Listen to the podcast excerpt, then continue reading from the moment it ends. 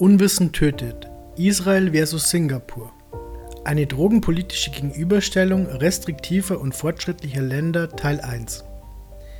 Da in diesem Jahr Cannabis auf UN-Ebene reklassifiziert werden soll, kommt dem einen oder anderen vielleicht in den Sinn, dass wir diese Entscheidung nicht alleine fällen.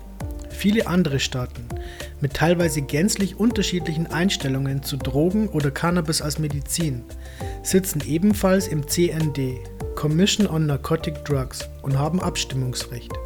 Da kann einem schon etwas mulmig zumute werden, wenn man an die Türkei, China oder die Philippinen und ihre Art der Kriminalitätsbekämpfung denkt. Manch einer hat auch noch gar nicht über den Tellerrand geschaut, um sich einmal mit der internationalen Drogenpolitik zu befassen. Spätestens jetzt, wo nicht nur die Gesetze im Urlaubsland, sondern die Einstellung vieler anderer Länder zu Cannabis als Medizin eine Auswirkung auf unsere eigenen Möglichkeiten hat, sollten wir dies aber einmal tun. Grow Cola, Online-Cannabis-Magazin, hat einen Cannabis-Forschungsindex erhoben, der zeigt, wie viele Studien zu Cannabis in diesen Ländern jeweils gemacht wurden. Stand 21.04.2020. Er ist der erste seiner Art, unterscheidet aber nicht zwischen staatlich und privat geförderter Studie. Auch macht er keine Angabe über die Höhe der zur Verfügung gestellten Fördergelder. Die Informationen über die Anzahl der Studien der jeweiligen Länder wurde Clinical Trials GOV, eine weltweite Datenbank für private und staatliche Humanstudien, entnommen. Insgesamt hat Grow Cola 508 klinische Studien aufgetan, welche sich um Cannabis oder Cannabis enthaltende Medikamente drehten. Dieses Wissen werden wir mit der Drogenpolitik der Länder verknüpfen, um herauszuarbeiten, ob die Einstellung zu Cannabis als Medizin direkt mit dem Wissensstand verknüpft ist. Keine Ahnung, keine Medizin? Sollte es so einfach sein? In den nächsten Wochen gibt es einmal wöchentlich einen Vergleich zwischen einem liberalen und einem restriktiven Land. Teilweise sind die Grenzen fließend, wobei sich jedoch, verlinkt mit der Studienlage, der Staatsform und der Wirtschaft des Landes deutliche Trends erkennen lassen. Die Lage in Israel. Israel hat 8.714.000 Einwohner und ist auf ganze 21 Cannabis-Studien gebracht. Dies bringt Israel Platz 4 auf der Weltrangliste der Cannabis-Studien ein. Und auch sonst ist dieses Land für seine strenge religiöse Haltung, was medizinisches Cannabis betrifft, äußerst fortschrittlich. Und auch sonst ist dieses Land für seine strenge religiöse Haltung, was medizinisches Cannabis betrifft, äußerst fortschrittlich. In Israel ist medizinisches Cannabis nämlich schon seit 1999 legal. Auch die Entdeckung und Isolation des THC-Moleküls in den 1960er Jahren haben wir einem Israeli, nämlich Raphael Mekulam, zu verdanken. Seit dieser Entdeckung hat sich eine große Medizinindustrie bezüglich Cannabis entwickelt und Israel steht seit Jahren mit an der Spitze der Cannabisforschung. Außerdem ist laut Statistik Cannabis die am häufigsten verwendete Droge. 27% der 15- bis 65-Jährigen gaben an, im letzten Jahr Cannabis konsumiert zu haben. Rein traditionell wurde Cannabis in Israel seit Jahrhunderten, wenn nicht seit Jahrtausenden verwendet. Allerdings geht so eine Legalisierung auch im Morgenland nicht ohne Turbulenzen über die Bühne. Und so war es in den ersten Jahren beinahe unmöglich, an eine Cannabismedizin zu kommen. Nur wenige profitierten von der Legalität.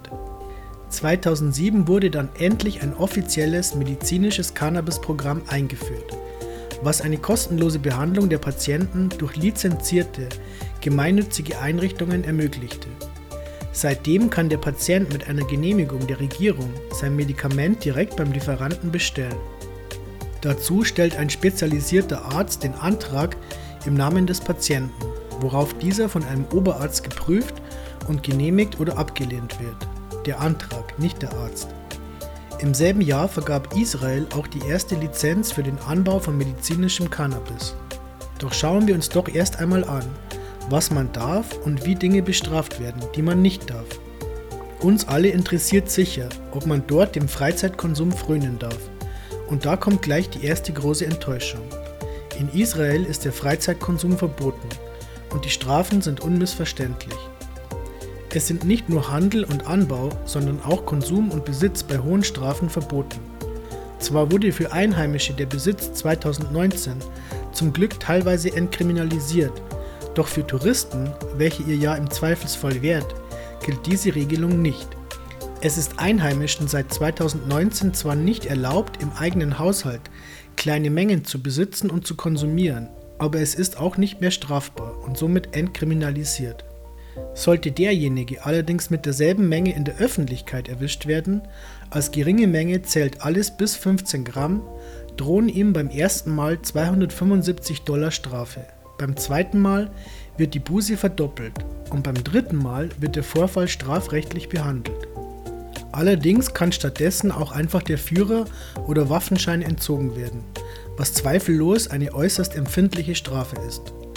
An sich ist der Besitz aller Teile der Pflanze verboten, es sei denn, man hat sie von einem Arzt oder Apotheker erhalten. Nur das Öl aus Hanfsamen ist frei verkäuflich. Die Strafen sind hart, sie betragen 20 Jahre für Handel, Ein- oder Ausfuhr, bei erschwerenden Umständen sogar 25. Auf dem bloßen Besitz stehen ebenfalls 20 Jahre oder eine Geldbuße von umgerechnet 1,5 Millionen Dollar. Auch Verkauf und Lieferung drogenbezogener Utensilien, zum Beispiel für den Cannabisanbau, gelten als eine schwere Straftat und werden strafrechtlich verfolgt. Im Zuge dessen kann auch das gesamte in den letzten acht Jahren angehäufte Vermögen konfisziert werden. Dazu soll allerdings gesagt sein, dass es auch in Israel starke regionale Unterschiede hinsichtlich der Rechtsprechung gibt.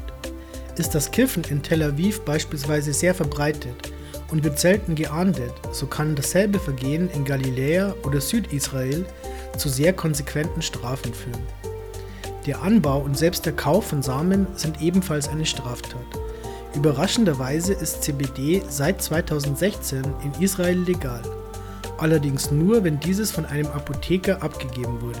Die CBD-Industrie dort boomt so sehr, dass inzwischen mehrere israelische Unternehmen ihr CBD weltweit exportieren.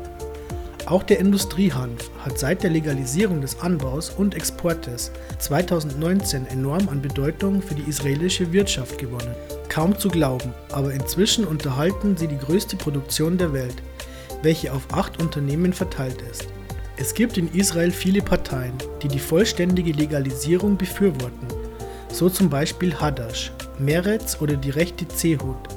Aber auch sehr viele Gegner sind zu verzeichnen, so zum Beispiel religiöse Parteien und die rechte Union.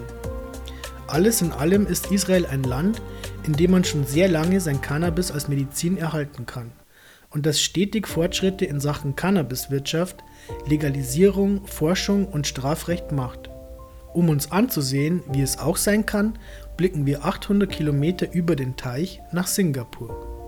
Singapur ist ein Inselstaat, welcher aus einer Hauptinsel, drei größeren und 58 kleineren Inseln mit insgesamt 5.639.000 Einwohnern besteht.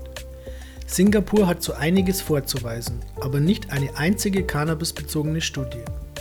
Die Gesetzeslage bezüglich Cannabis kann man ebenso kurz halten wie die Studien verboten. Schon im Flugzeug findet man, während man von endlosen Sandstränden und einem entspannten Smoke-In träumt, Hinweise auf die in Singapur noch existente Todesstrafe. Nächstes Mal doch lieber nach Spanien? Schauen wir uns dieses Paradies erstmal näher an. In Singapur sind Herstellung, Einfuhr, Handel und Konsum verboten. Auf den Besitz größerer Mengen Cannabis 200 Gramm Hasch oder 500 Gramm Gras steht die Todesstrafe. Es wird automatisch von Handel ausgegangen, was dadurch problematisch werden kann, dass die Beweispflicht in Singapur im Gegensatz zu den meisten Ländern bei den Beschuldigten liegt. Auf den Konsum von Cannabis steht das Auspeitschen, bis zu drei Jahre Lager, bis zu zehn Jahre Gefängnis oder eine Geldstrafe 20.000 Singapur-Dollar. Da man sich das Ausmaß dieser Maßnahmen bezogen auf die Bevölkerungsgröße schlecht vorstellen kann, hier ein Vergleich. Singapur hat 25 mal weniger Einwohner als Deutschland und hängt jährlich 50 bis 80 Menschen wegen Drogen. Der nach den Daten des Weltdrogenreports geschätzte